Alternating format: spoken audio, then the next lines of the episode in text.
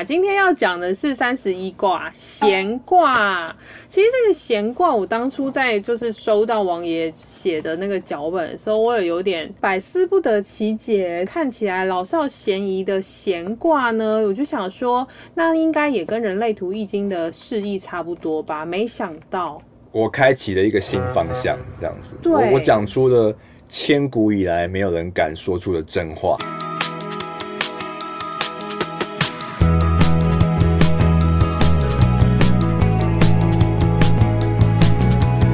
些千百年来，这些前辈们解释的，真的都太过于失去它原本应该有的味道了。嗯，就是咸卦。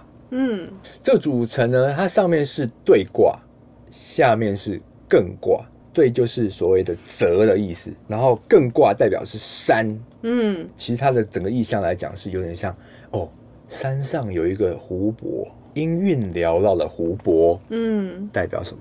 所谓的山泽通气，就代表整个卦象看起来挺美的。嗯，所以它上面是泽，下面是山，所以称叫做泽山咸。我自己的解释啊，咸卦呢，基本上它还是有感应的意思。嗯，对，咸基本上就是把心去掉的感字嘛。嗯，对，它它是无心之感。嗯嗯，就是一种。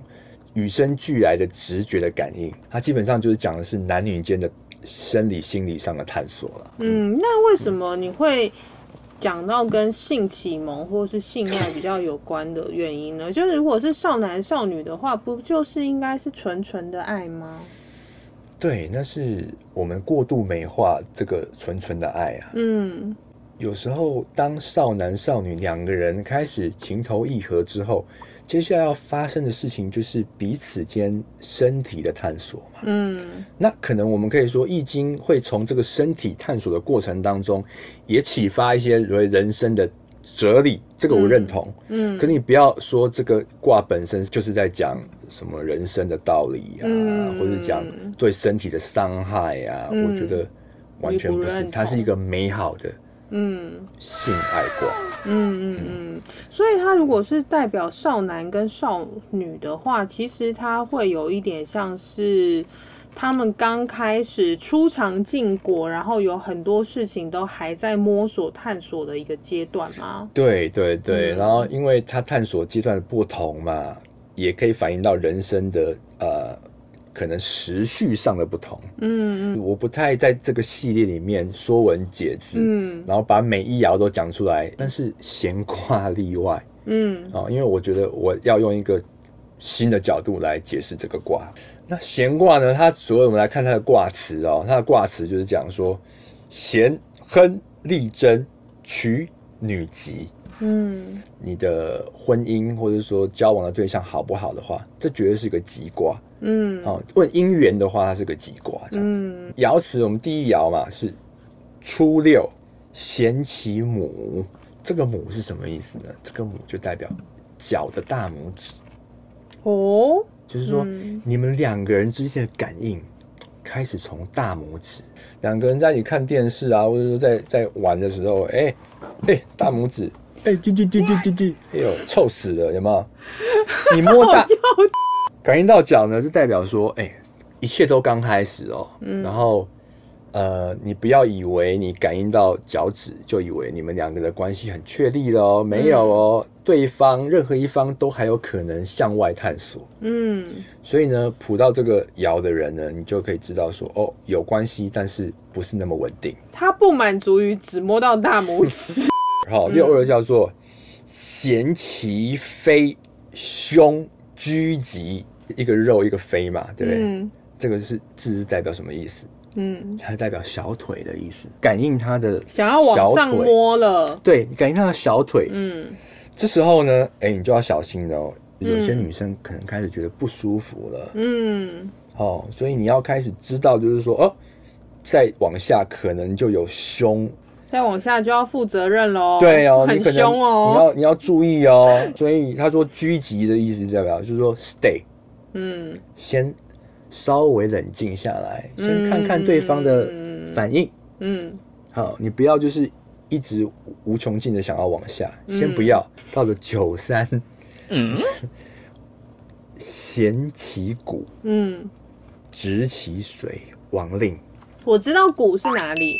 是哪里？大腿。对，悬梁刺股啊，对，对不对？是大腿，对对对，不是屁股哦，是大腿。所以各位各位朋友们，你看到这里，你还觉得他是在讲所谓的呃身体的伤害吗？嗯，不至于吧？哦，嗯，他说感应到了大腿的部分呢，你要开始呢去注意对方有没有顺着你的心意来做。对方跟你想的是不是一样？是不是一样要？在那边自作多情，乱摸一通。小腿跟大腿，这已经是超出寻常人间朋友之间的一个感应的部位了。嗯，所以你要特别小心。尊重别人也蛮重要。对对对对，所以我，我觉得从这个角度来看呢，《易经》还是在教导我们一些事情的。嗯，尊重对方的身体。嗯，别人不要你碰的地方，你就不要碰。对，再往下哈，九四哦，贞吉。毁亡，重重往来，蓬从尔思。嗯，到了九四呢，你已经有点超越了呃一般的呃可能朋友间的关系了。嗯，对不对？这时候呢，你千万就不要再胡思乱想，才不要再左右摇摆了。你要开始坚定自己的意志。他在小腿跟大腿的部分都好像没有拒绝，没有反抗，没有拒绝，你就要坚定自己的意志。嗯，来吧。往下吧，嗯，好，关系可以向下发展。对，到了九五啊，叫咸其眉，嗯，无悔。这个眉的部位是哪里呢？就是所谓我们的背脊。嗯，你们之间的感应啊，已经到了背部，哇，那很敏感哦。嗯，对，你已经没有悔恨了，就是哇，对，得手了，耶。你已经到达初步的成就了，因为在古代那个年代，你基本上能够触碰到对方的背脊，那根本就是已经是呃超友谊关系的了。接下来就是到了六爻，哦，六爻，我蛮好奇六爻会怎样的，都已经摸到这种程度，六爻还能怎样？你不要再跟我说这不是讲一个讲性爱卦，好不好？好，我们看一下六爻易经讲什么。上六，咸其辅，夹蛇。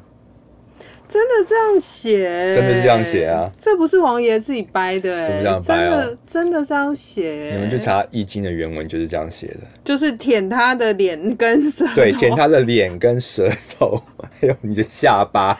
My God，这个三十一点六太有趣了吧？对啊，你到上六有点像是呃 fail out 了状态了嘛，对不对？就是、结束了，给你啾啾，然后他就要走了，这样。没有，就是说结束的时候呢，还也不要忘记，就是说最后要完成你整个，嗯。有一个好的好的 ending，有礼貌的行为，来个发式接吻再离开。对对对，你不要说玩，就是弄一弄背，弄一弄大腿，玩一玩之后你就走人，最后要给一个非常美的结束。整个卦象它是上泽下山啦，对不对？对，对，对，就是它是折跟山，然后是少女跟少男的一个交融，然后互相学习的过程。对。借由这一爻到六爻的爻辞里面去把它做一个你的注释。听完那个传统易经的闲卦的解释啊，我来讲人类图易经对闲卦的注释。哎、欸，我非常好奇耶。对，我先讲一下人类图里面有明确讲到繁殖性交的其实是五十九卦，然后整条通道就是五九六。我之前也有为了这个主题开过读书会，就是讲爱啊、关系啊，当然有讲到一些性的契合度这样。可是，在三十一卦啊，我来先讲一下，三十一卦坐落的地方叫做是喉咙中心。所以我们之前有讲过嘛，喉咙中心代表就是显化、发起跟执行。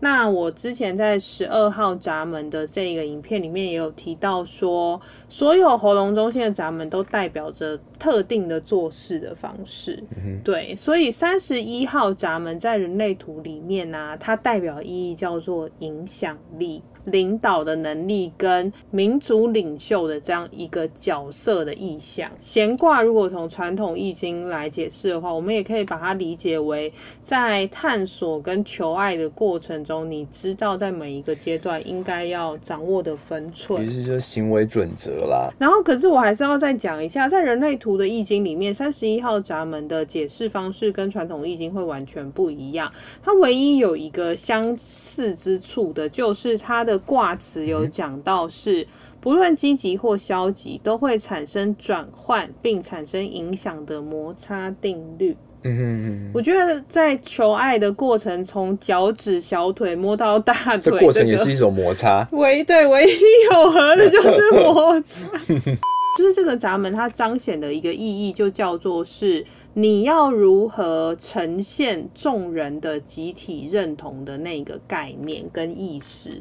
如果你代表的价值观跟你认同的价值观跟众人的集体意识是一致的时候，你就会走上那个领导的位置，然后发挥你的影响力。所以三十一号闸门其实在讲的是这件事情。哎，其实你这样讲一讲之后，我发现还真的不是没有相通之处了，因为它就是一个。带领的过程嘛，对，最后他衔其舌，嗯，就达到他最后人生该要有的一个目标了。嗯，所以它过程当中也是带领。因为在人类图里面，我们闸门会分它是比较偏家族的属性啊、嗯、个人属性或者社会属性。嗯，那三十一号闸门它是被分类在比较偏社会群体属性上的。嗯、对，所以这大概是我们录这么多集以来唯一一集有。意见分歧的时候，就是人类图跟易经有一点意见分歧，但是也不能说完全背离啦。因为我觉得，就关于领导这件事情，它有带领的含义在里头。人云亦云讨论闲卦呢，我们就在这边画下句点了。是的，对。那如果你自己有研究易经啊，然后你对于这个闲卦是有自己的解释的话，也欢迎你。